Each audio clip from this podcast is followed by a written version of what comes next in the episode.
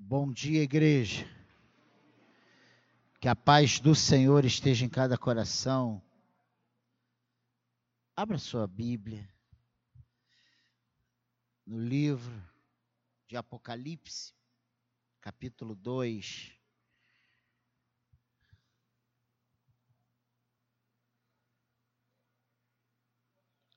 Apocalipse, capítulo 2.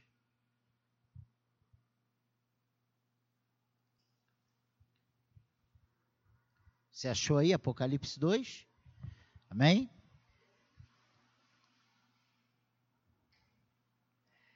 Então,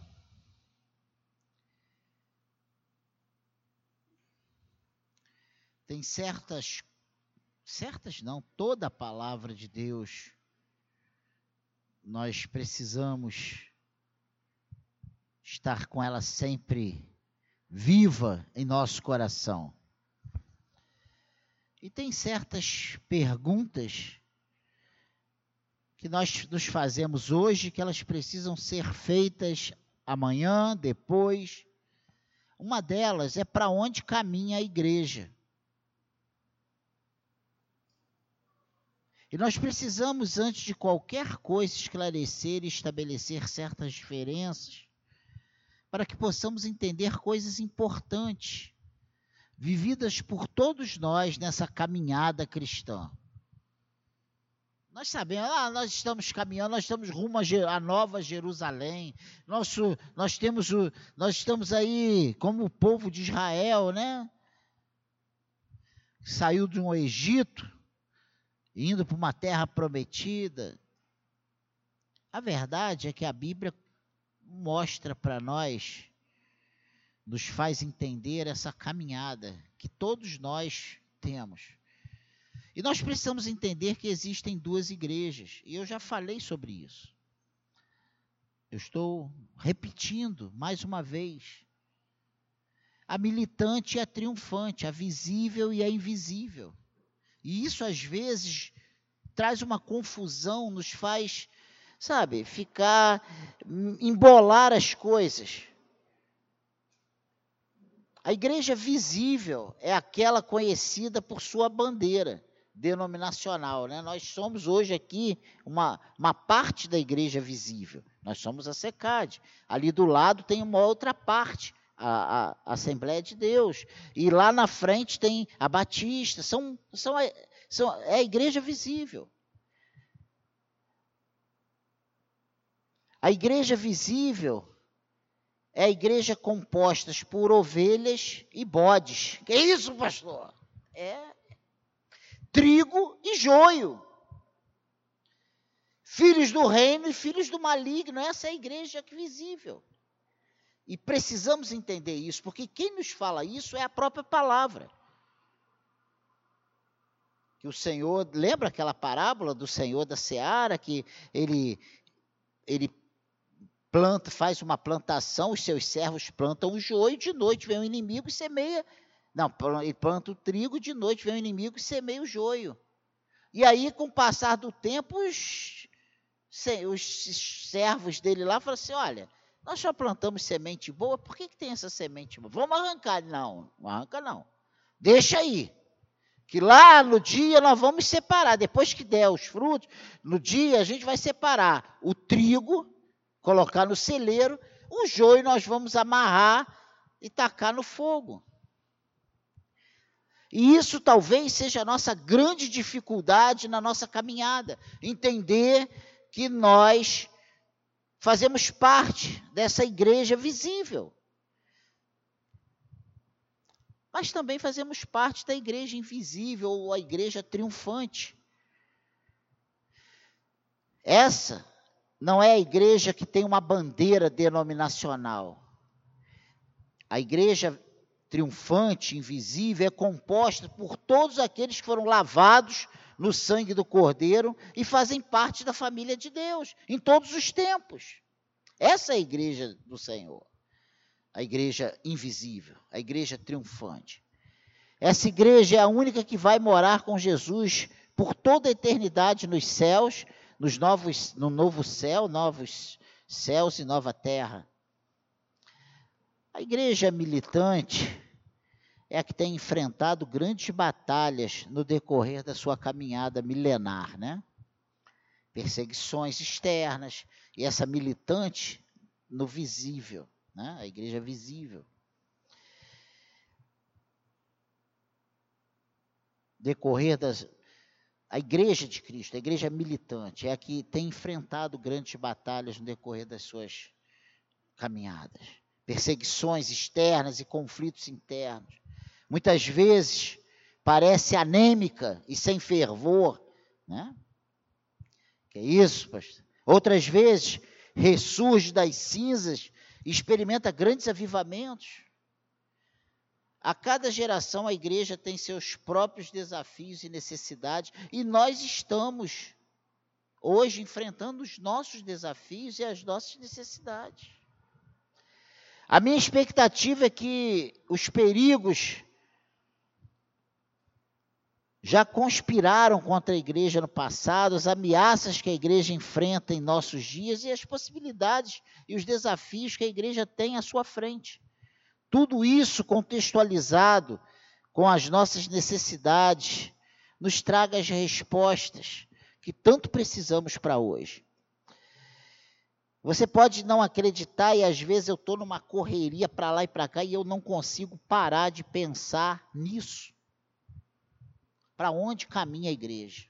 Qual vai ser o nosso futuro? O nosso amanhã, como será? E aí, partindo. E a gente não pode fazer uma dicotomia, jogar a igreja invisível para lá e a igreja visível para cá, porque nós fazemos parte, se estamos em Cristo, fazemos parte das duas.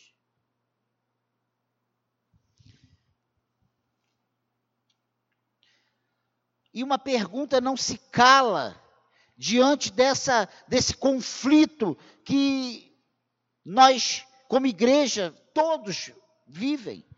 O que faz uma igreja morrer. A morte de uma igreja acontece quando ela se aparta da verdade. E eu quero usar esse texto de Apocalipse 2 até o Apocalipse 3, falando sobre a, a, a carta às sete igrejas. Igrejas boas aos nossos olhos. Igrejas saudáveis aos nossos olhos secar de igreja boa aos nossos olhos e aos olhos de Deus. Como Deus nos vê, como igreja. Nós vemos e julgamos, nós tiramos as nossas conclusões, nós sentenciamos, mas a questão é, aos olhos de Deus, porque não adianta ser boa aos meus olhos. Não adianta ser boa aos olhos do líder, não adianta ser boa aos olhos das, da comunidade, tem que ser boa aos olhos de Deus. A morte de uma igreja acontece quando ela se aparta da verdade.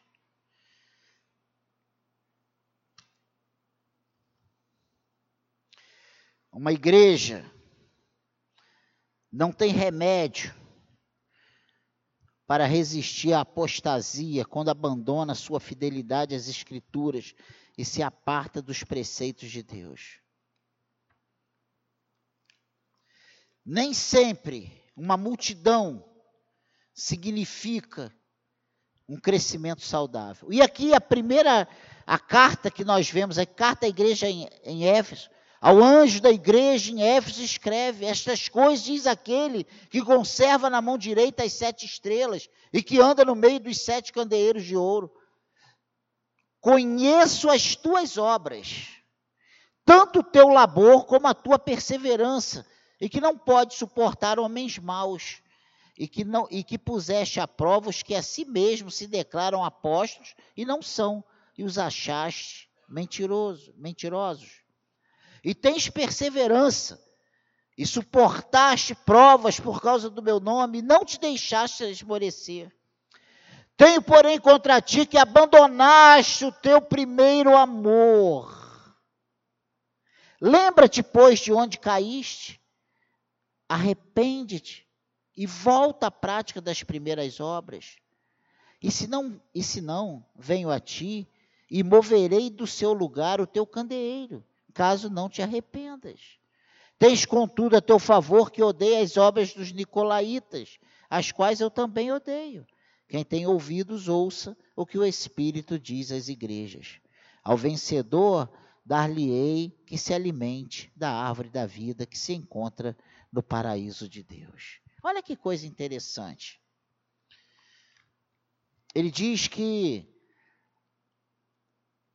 é uma igreja ótima, uma igreja muito boa, uma igreja que odeia os nicolaítas, uma igreja, né, em Éfeso, uma igreja que tem perseverança, uma igreja com propósito, uma igreja que, sabe, suporta é,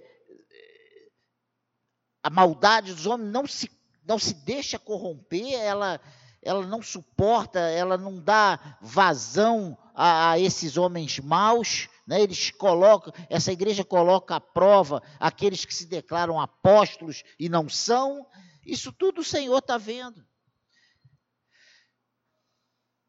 Ele suporta provas por causa do nome de Cristo, que não se deixa esmorecer. Meu Deus, essa igreja é tudo que um pastor quer. Mas aí, o Senhor diz: Tenho, porém, contra ti o quê? Que abandonaste o teu primeiro amor.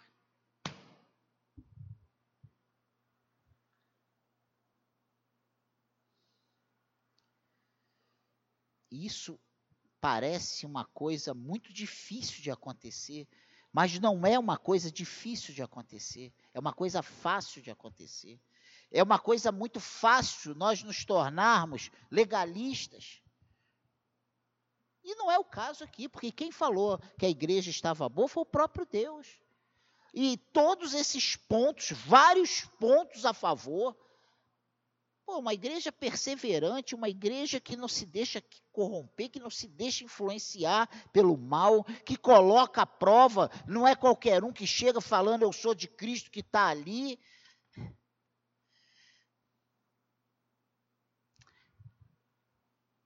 Mas ela abandona o primeiro amor.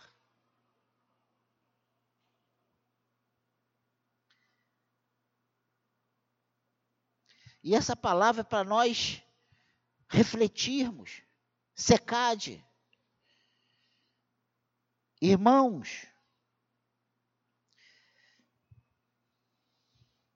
se aos olhos do pastor Daniel nós temos tido inúmeras falhas, imagina aos olhos de Deus. E temos falhado. E não é uma falha que eu estou aqui apontando o dedo para você, não, porque tem quatro para três para mim aqui, um para lá, ou então assim, de qualquer forma.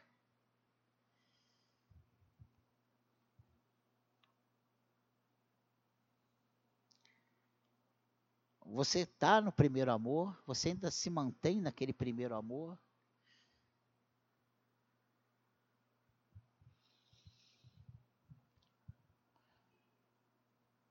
Nós estamos preocupados com a nossa qualidade de culto a Deus? Quando nós pensamos em oferecer um culto a Deus, qual é a primeira coisa que vem ao nosso coração? Nós temos nos preparado para isso que nós estamos aqui?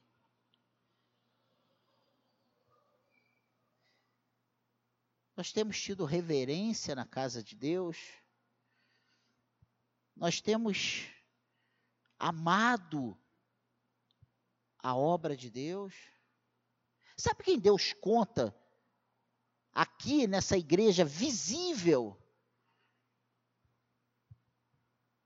Ele conta com amigo, ele conta com você, ele conta conosco. Eu, você, nós. Nós. Conta conosco. Então, aqui essa igreja em Éfeso, uma igreja que tinha muitas virtudes aos olhos de Deus, mas tinha uma coisa fundamental que ela tinha perdido: o primeiro amor. e vê se muitas vezes, numa autoanálise, numa reflexão, nós não vemos que nós também já nos apartamos muitas vezes desse primeiro amor. Nós estamos lá, estamos produtivos, nós estamos operantes, nós estamos presentes, nós estamos ofertantes, nós estamos. Mas quando se fala lá de coração, nós não estamos dando o nosso melhor ao Senhor. Nós estamos dando qualquer coisa ao Senhor.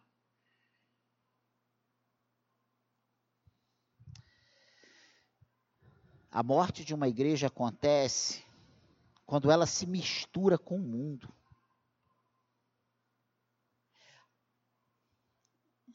E Pérgamo, lá no capítulo, no versículo 12,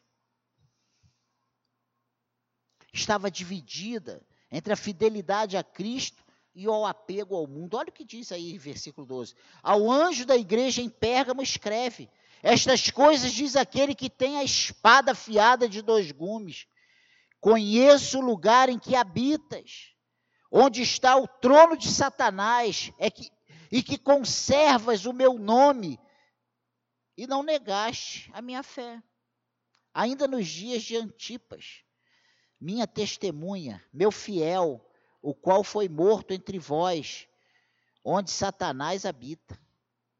Tenho, todavia, contra ti algumas coisas, pois que tens aí os que te sustentam a doutrina, os que sustentam a doutrina de Balaão, o qual ensinava a Balaque a armar ciladas dentre os filhos de Israel para comerem coisas sacrificadas aos ídolos e praticarem a prostituição. Outro sim também, tu tens os que da mesma forma sustentam a doutrina dos nicolaítas. Lembra que Deus lá na, igre na, na, na igreja em Éfeso diz que odeia os nicolaítas?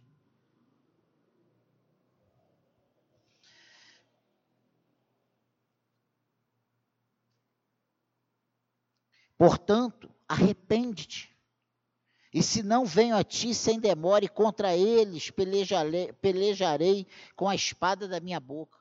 Quem tem ouvidos, ouça o que o Espírito diz às igrejas.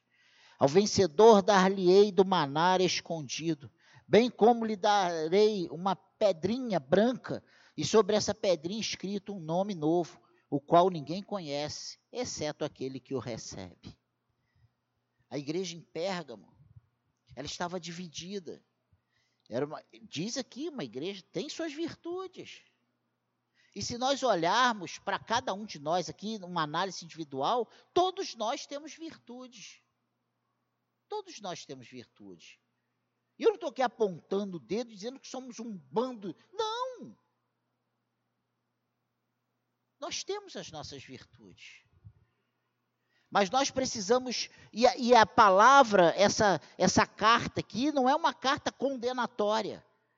É Deus tendo misericórdia, apontando os erros e falando: olha, volta lá, lá onde você errou, arrepende e retoma o teu caminho certo. Porque Deus não começa falando sobre os defeitos, ele começa falando sobre as virtudes. E o que ele queria era que a igreja prosseguisse naquelas virtudes. O que Deus está falando é: olha, olha o que diz aí a igreja, ainda dentro dessa igreja, ela, a morte da igreja acontece quando ela se mistura com o mundo. Olha o que diz a igreja, o versículo 18. Carta à igreja em Tiatira, ao anjo da igreja em Tiatira escreve: Essas coisas diz o Filho de Deus, que tem os olhos como chama de fogo e os pés semelhante ao bronze polido. Conheça as tuas obras, o teu amor, a tua fé, o teu serviço, a tua perseverança e as tuas últimas obras, mais numerosas do que as primeiras. Uma igreja operante. Tem, porém, contra ti a, tole, a ti o tolerares que essa mulher, Jezabel, que a si mesmo se declara profetiza, não somente ensine, mas ainda seduz os meus servos a praticarem a prostituição e a comerem coisas sacrificadas aos ídolos. Vê se nós hoje não temos vivido isso. Hoje nós temos vivido o evangelho do tudo pode, do nada está errado. E somos crentes beberrões, e somos crentes maledicentes, somos crentes que da nossa boca saem palavrões, do nosso coração destilam ódio. Essa é a igreja pós-moderna. Essa é a igreja que, se nós pararmos cinco minutos para conversar, nós vamos ouvir 200 palavrões e está tudo certo. É cristão fazendo apologia, cerveja, vinho, e eu não estou dizendo que é pecado, eu estou falando apologia.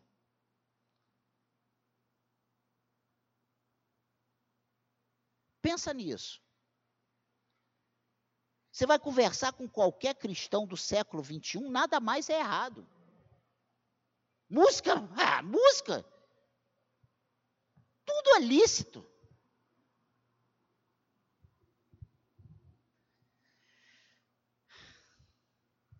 Se a Bíblia diz: não saia da vossa boca nenhuma palavra torpe.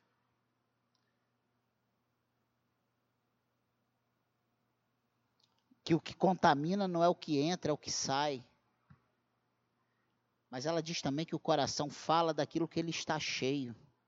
Com que alimentamos o nosso coração? Pensa nisso. A igreja em Tiatira tolerava a imoralidade sexual entre seus membros. Uma igreja ótima. Pô, o teu, olha, conheço as tuas obras, o teu amor, a igreja amava a obra de Deus, a fé, o serviço, a perseverança e as últimas obras bem maiores do que as primeiras. O reino de Deus não é para aqueles que dizem que são de Deus, é para aqueles que Deus vê como seus. Pense nisso. Não adianta eu ter o meu nome num membro da igreja, ser um trabalhador da igreja, estar presente a todos os cultos da igreja, dar dízimo.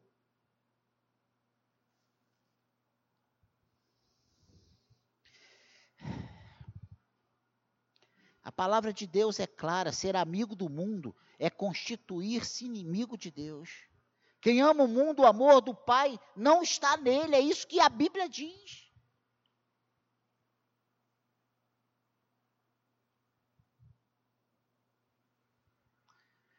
Hoje há pouca ou quase nenhuma diferença entre o estilo de vida daqueles que estão na igreja e daqueles que estão comprometidos com os esquemas do mundo.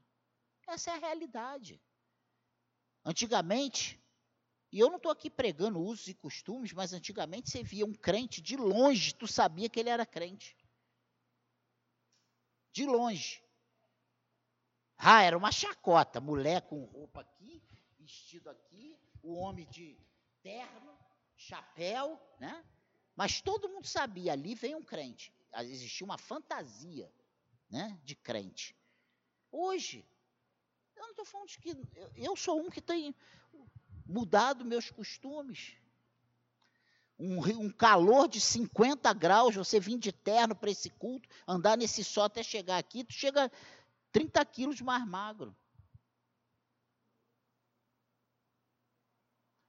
Para muitos é bom, para outros vão desaparecer. A questão não é essa. O que eu estou falando é o coração, irmãos. É que a nossa mudança ela não está acontecendo por necessidade, mas ela está acontecendo por ausência de amor a Deus. Essa é a diferença. Eu não quero falar de índice de divórcios entre cristãos, que já está igual ou maior do que o mundo. Eu não quero falar do número de jovens cristãos que vão para o casamento com uma vida sexual ativa.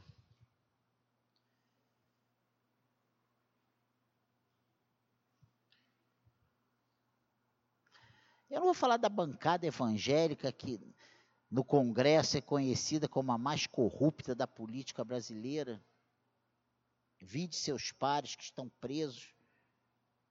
E cargo de liderança, cabeça. Presbíteros, bispos e pastores, tá cheia assim, a prisão tá assim, ó, só de políticos, nessa vibe, presos. Bispos que mandam matar outros parlamentares que são pastores. Olha só. Isso é o que está acontecendo, é o que tem, é o que aconteceu aí. Eu não falando de que vai acontecer, não. Falou que já aconteceu.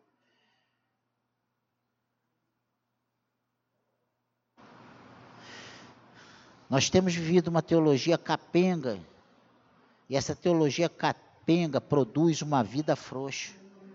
Precisamos voltar aos princípios da reforma e clamar por um avivamento. E a gente, quando ouve reforma, a gente tem uns que tem até horticárias, né? começa a ficar todo em, eh, cheio de brotuejas, de alergia a isso. Mas eu estou falando no sentido bom da coisa. Precisamos hoje da reforma da reforma.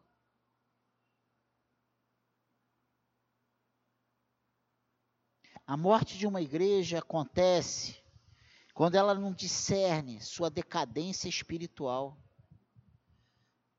E olha o que diz aí o capítulo 3, versículo 1. Ao anjo da igreja em Sardes escreve: Estas coisas diz aquele que tem os sete Espíritos de Deus, as sete estrelas. Conheço as tuas obras, que tem nome de que vives e estás morto.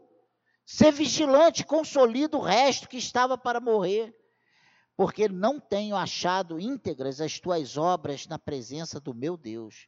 Lembra-te, pois, do que tens recebido e ouvido, guarda-o, arrepende-te, porquanto,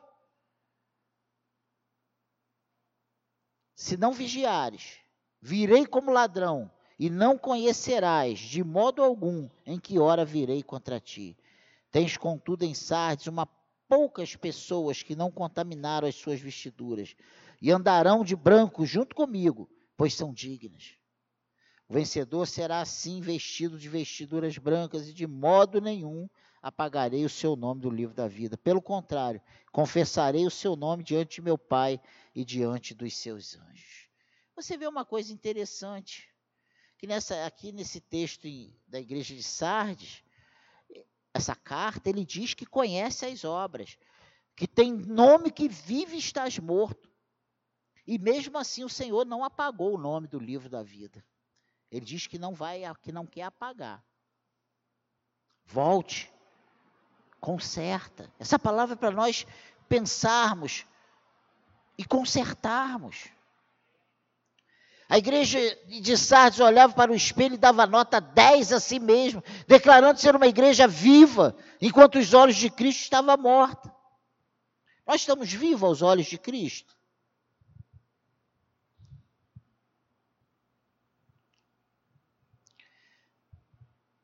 E a igreja de Laodiceia? Vira aí, página 3,14. Ao anjo da igreja de Laodiceia escreve: Essas coisas diz o Amém, a testemunha fiel e verdadeira, o princípio da criação de Deus. Conheço as tuas obras, que nem és frio nem quente. Que deras fosse frio ou quente. Assim porque és morno, e nem és quente nem frio, estou a ponto de vomitar-te da minha boca. Pois dizes: Estou rico e abastado, e não preciso de coisa alguma.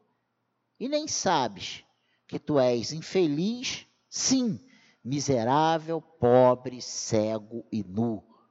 Aconselho-te que de mim compres ouro refinado pelo fogo para te enriqueceres, vestiduras brancas para te vestires, a fim de que não seja manifesta a vergonha da tua nudez, e colírio para ungires os olhos, a fim de que vejas.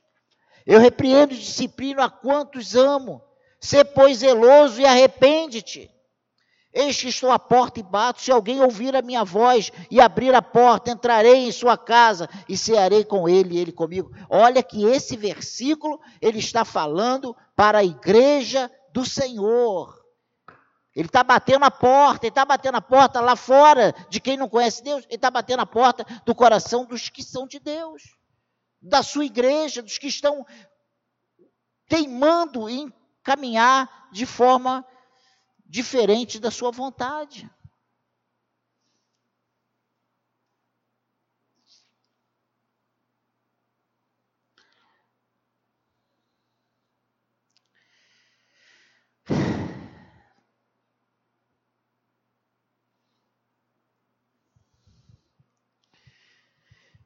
essa igreja em Laodicea ela se considerava rica e abastada, quando na verdade era pobre e miserável.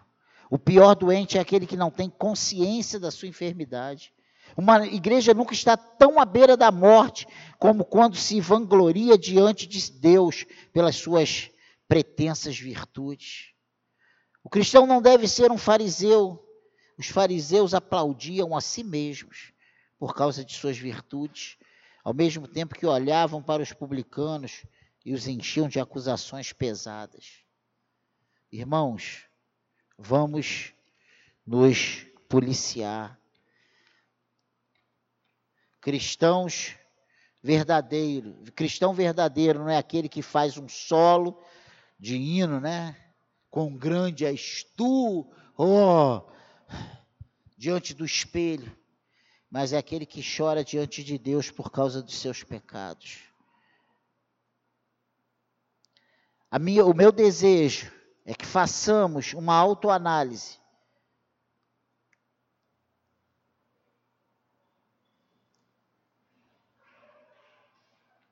Que façamos uma autoanálise. Como está a nossa vida com Deus? Quem somos diante de Deus? A morte de uma igreja acontece quando ela não associa a doutrina com a vida. Sabe?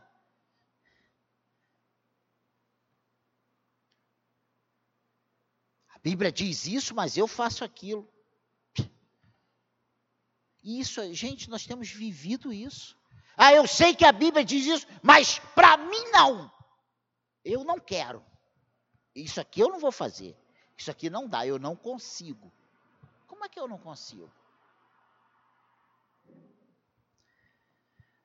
E se você voltar lá no capítulo 2, a igreja em Éfeso,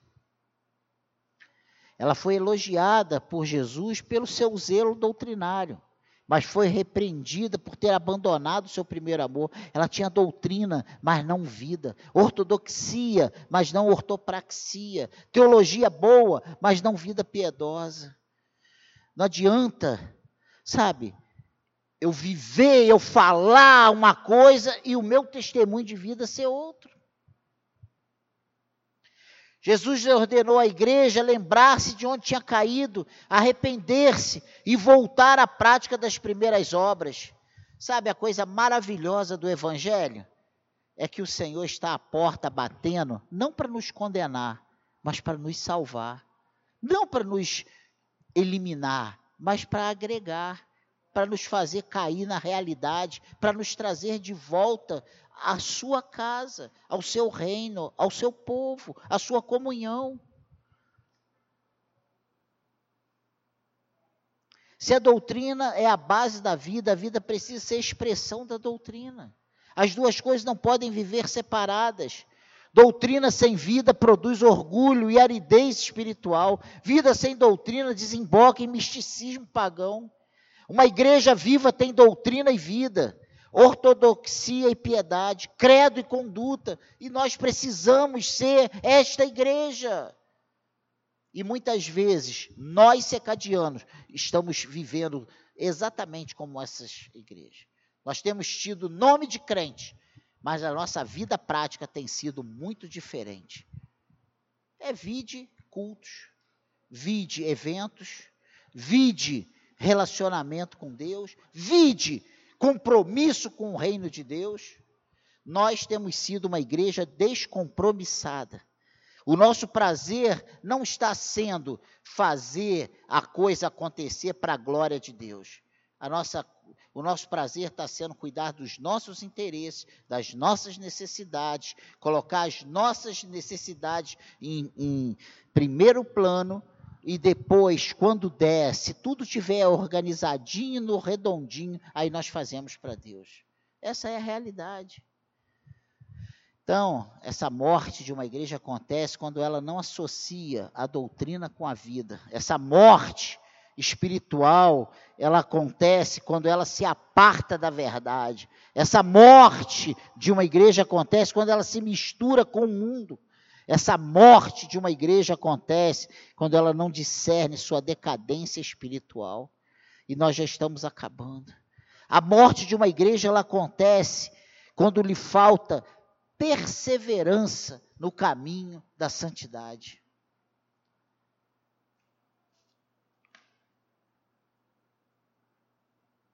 E hoje, infelizmente, eu não me lembro que eu estava comentando com a Cláudia, ela falou assim, pois é, mas a gente como cristão, a gente não faz isso, né? Eu não me lembro bem o que que era. E essa é a realidade. Nós como cristãos, mesmo que as oportunidades batam a porta, nós precisamos dizer: isso aqui para mim não, porque eu sou de Cristo.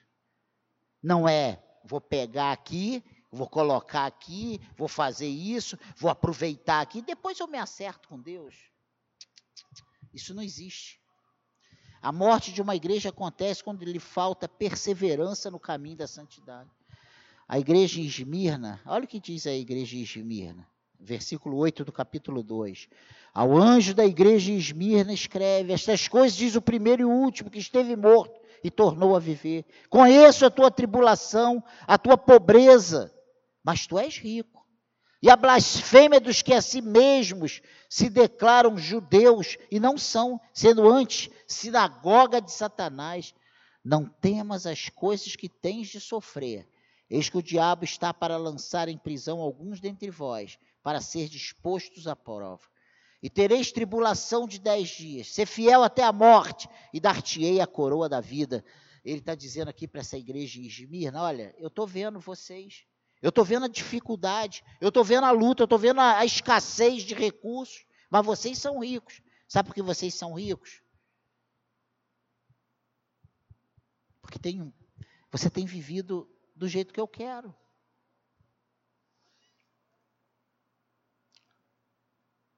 Olha o que diz agora, aqui no versículo 7 do capítulo 3, a igreja em Filadélfia. Ao anjo da igreja em Filadélfia escreve essas coisas, diz o santo verdadeiro, aquele que tem a chave de Davi, que abre ninguém feche, que feche e ninguém abrirá. Conheço as tuas obras, eis que tenho posto diante de ti uma porta aberta, a qual ninguém pode fechar, que tens pouca força, entretanto, guardaste a minha palavra e não negaste o meu nome. Eis, farei que alguns dos que são de sinagoga de Satanás, desses que a si mesmos se declaram judeus e não são, mas mentem, eis que os farei vir e prostrar-se aos teus pés e conhecer que eu te amei porque guardaste a palavra da minha perseverança. Também eu te guardarei da hora da provação que há de vir sobre o mundo inteiro, para experimentar os que habitam sobre a terra. Venho sem demora, conserva o que tens, para que ninguém tome a tua coroa. Ao vencedor, faloei coluna no santuário do, do meu Deus, e daí jamais sairá Gravarei também sobre ele o nome do meu Deus, o nome da cidade do meu Deus, a nova Jerusalém que desce do céu, vinda da parte do meu Deus, e o meu nome. Quem tem ouvidos, ouça o que o Espírito diz às igrejas. Olha que coisa interessante. As igrejas de Esmina e Filadélfia foram elogiadas pelo Senhor e não receberam censura alguma. Contudo, em dado momento, essas igrejas também se afastaram da verdade e perderam sua relevância. Não basta começar bem, é preciso terminar bem. Falhamos muitas vezes em passar o bastão da verdade para a próxima geração. Ah, eu já fiz, agora é com esses novos, agora é com os que estão chegando. Ah, isso não é para. Irmãos, eu tenho falado isso aqui. Enquanto estamos vivos, o Senhor conta conosco. Não basta começar bem, precisamos terminar bem. É preciso não apenas começar a carreira, mas terminar a carreira. Lembra do que Paulo diz? Combati o bom, o bom combate, acabei a carreira e guardei a fé. Amém, igreja? Ele guardou a fé, ele combateu o bom combate. Não é porque já fiz um tempo, agora eu estou sabe, com salvo-conduto, aposentado e agora eu posso. Eu já paguei meus 35, 45, 85 anos de INSS, agora eu vou só curtir. Não tem isso, não. Amém, igreja? É tempo de pensarmos como será a nossa igreja nas próximas gerações. Que tipo de igreja deixaremos para nossos filhos e netos? Uma igreja viva ou uma igreja morta? Hoje nossa discussão está com foco errado. Nós temos discutido coisas que não são nem para cogitar estar nos nossos pensamentos, coração e boca. No Brasil vivemos uma realidade triste. São templos lotados de pessoas vazias. E você vê como é que o Senhor denomina como sinagoga de Satanás os que dizem ser dele, mas que não estão com ele? Se nós somos templo do Espírito Santo, quem está vazio, ou é de Deus ou não é de Deus. Ou servimos a um ou servimos ao outro. Se não somos templo do Espírito Santo, somos templos de Satanás. Não sou eu que estou dizendo isso, não. Há uma corrida desesperada atrás de milagres e não atrás do pão que não perece. Há uma propaganda enganosa de coisas sobrenaturais feitas por marqueteiros da fé, espertos, gananciosos, que arrastam multidões para templos religiosos, mas não para o evangelho da graça. Aí você vê o cara estuprador com cinquenta e tantos milhões né, de bens. Meu Deus, eu fico me perguntando como é que ele consegue tanto dinheiro. Aí tu vai e sabe de um outro pastor com bilhões na conta, bilhões, bilhões, bilhões. Sabe qual é a a tristeza toda? Que o sujeito vai morrer, ele não vai levar cruzado, um cruzeiro, um real, um centavo, um dólar, nada. Vai ficar tudo aí. Proclama uma religiosidade mística, repleta de coisas estranhas, escrituras. Líderes que oprimem o povo com regras pesadas Precisamos viver o cristianismo doce e alegre que é proposto na Bíblia, onde pessoas não se deixam amedrontar por perseguições e mortes violentas. Olha, tu vai morrer, morra pelo Evangelho. Morra pelo Evangelho.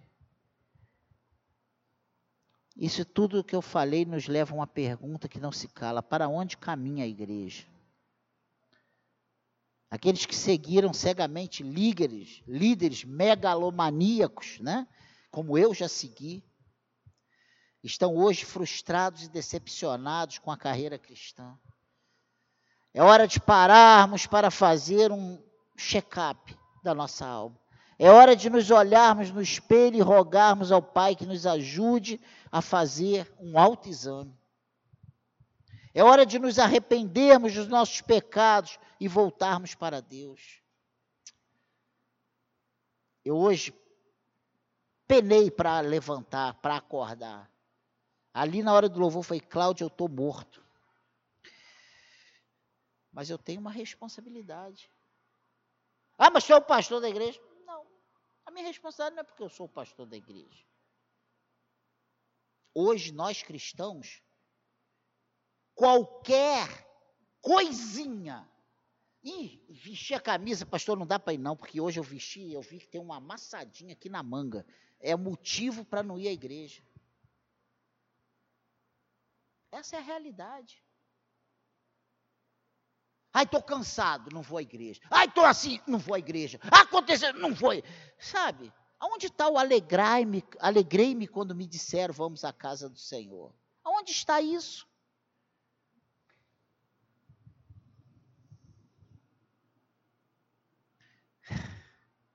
Eu ontem falei para uns irmãos, na minha época, a gente só faltava fazer jejum para os pastores viajarem para eu ter oportunidade de pregar. Era uma corrida, aquele monte de diáconos, aquele monte de, de, de discípulos, né? missionários. Ah, hoje, agora eles vão viajar. Senhor, leva eles, que todos vão. Senhor, que eu pre... um mês antes eu sabia que tinha uma viagem dos pastores no retiro mês que vem. Um mês antes eu já estava preparando a mensagem.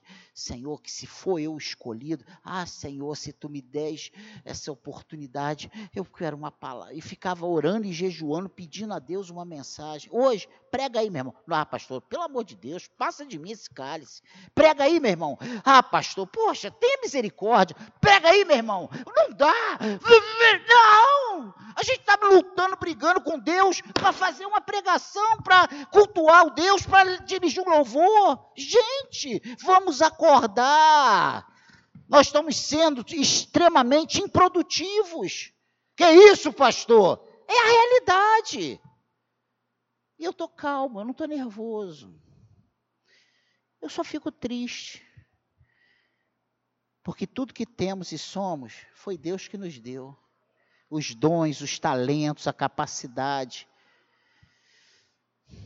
E eu louvo a Deus, porque Deus tem me dado o prazer, o privilégio de ter músicos, ter vocalistas, de eu não precisar dirigir o louvor para que, se, senão não teria só 20, teríamos ninguém aqui na igreja. Eu estaria pregando só para a Cláudia, que é obrigado. Nem a filha estaria, que já casou, não faz mais, já não pode mais me, não sou obrigado, me seguir, né? Eu não posso obrigar a estar comigo. A Cláudia tem que estar, senão não come.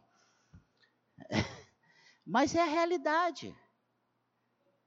E é uma coisa que eu pedi ao Senhor, Senhor, me dê músicos, me dê vocalistas, porque eu não sei cantar. Queria eu cantar. Ah, meu irmão, se eu canto. Aí Deus não dá asa à cobra, entendeu? Ainda mais barriguda. Não dá. Nós estamos em crise, irmãos. O departamento infantil está pensando em fechar turmas. Já se falou em fechar até o departamento infantil por falta de professores. É realidade.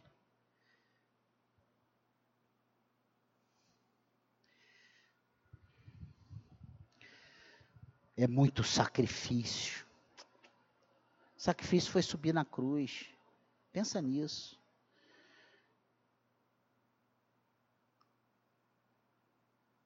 A crise nunca foi impedimento para o agir de Deus. Se nos arrependermos, encontraremos cura. Se nos humilharmos sobre a poderosa mão de Deus, haverá esperança para a nossa alma. A igreja em outros tempos reergueu-se das cinzas de um vale de ossos secos, já se levantou um grande exército. O que Deus pode fazer com a secade? Eu acredito que Deus possa levantar desse exército de cadeiras vazias um grande exército. Claro, hoje tem muita gente viajando, irmãos de férias. Eu não estou aqui chateado porque ninguém está viajando, não. E a maioria deles, um, uns três ou quatro casais me avisaram que estariam viajando. Mas não é isso, não. Porque essa realidade não é hoje, em janeiro, é durante o ano inteiro. Quem está aqui sabe o que eu estou falando. Nós temos sido uma igreja com uma frequência menor que 50% do número de membros.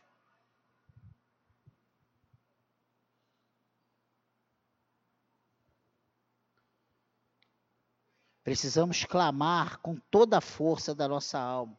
Ó Deus, na tua ira, lembra-te da misericórdia. Aviva a tua obra, ó Senhor, no decorrer dos anos.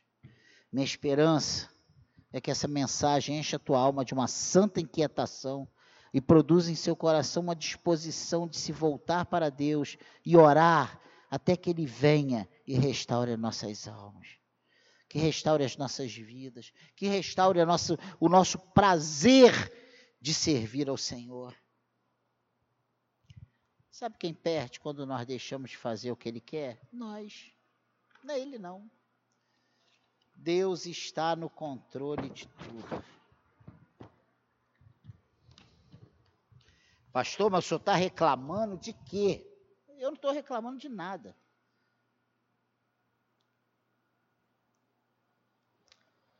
Quanto tempo você tem visto eu reclamar que nós não temos pago o aluguel? Deus tem mandado dinheiro do aluguel, dinheiro, o dinheiro. Gente, nós somos um milagre financeiro. E isso não é prova de que Deus está abençoando, não, gente. Acredite nisso.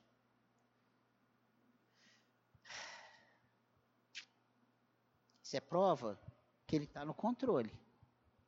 Mas daí.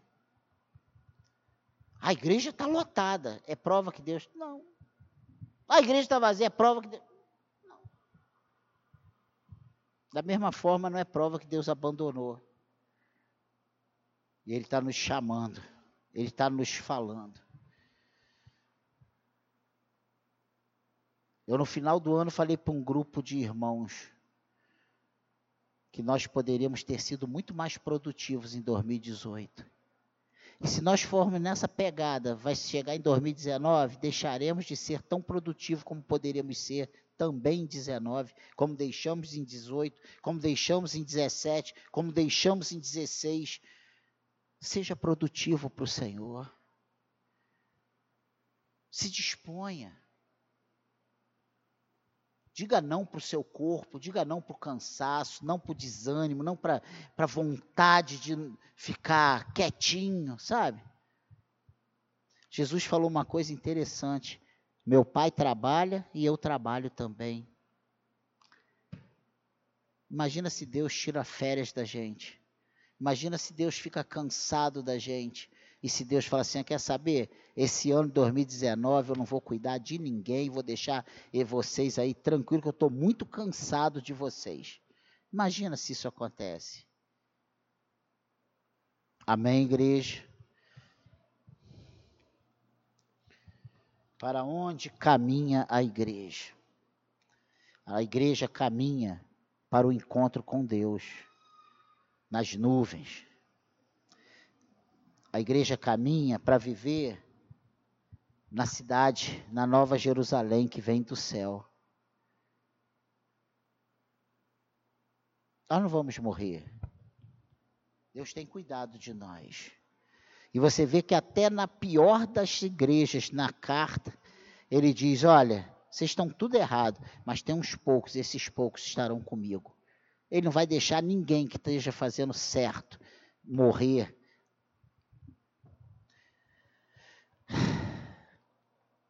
nenhum dos que ele escolheu vai se perder. Eu creio dessa forma.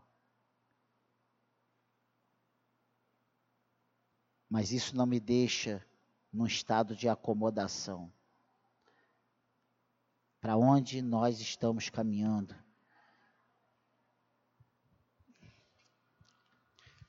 Uma vez eu falei isso para um, alguns casais. Falei isso até na, na reunião dos casos, no último, acho que na formatura, da primeira formatura dos casados para sempre. Quanto tempo nós perdemos com brigas, né?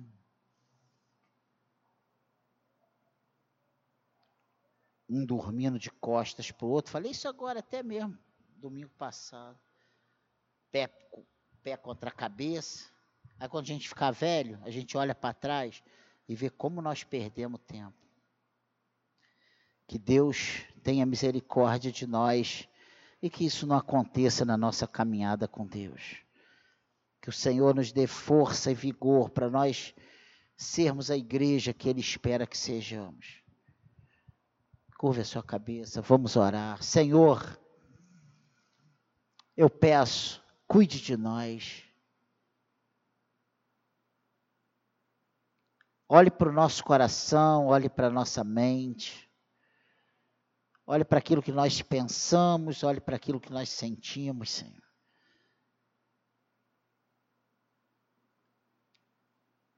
Que a nossa vida seja uma vida coerente com a tua palavra, com aquilo que o Senhor nos ordena, com aquilo que pregamos, que as nossas atitudes sejam coerentes com o servo de Deus que a tua boa mão esteja sobre nós, que o Senhor nos abençoe, que o Senhor nos encha cada dia com a sua alegria, com a sua paz, que o Espírito Santo de Deus, ele nos convença, ele nos traga a paz, ele nos traga alegria diante de uma palavra dessa, Senhor. Parece muito pesada, mas não é não. Senhor. Essa palavra é de amor. O Senhor está falando conosco porque o Senhor nos ama. O Senhor está falando conosco porque o Senhor quer que sejamos mais produtivos. Como eu li hoje na abertura, Senhor.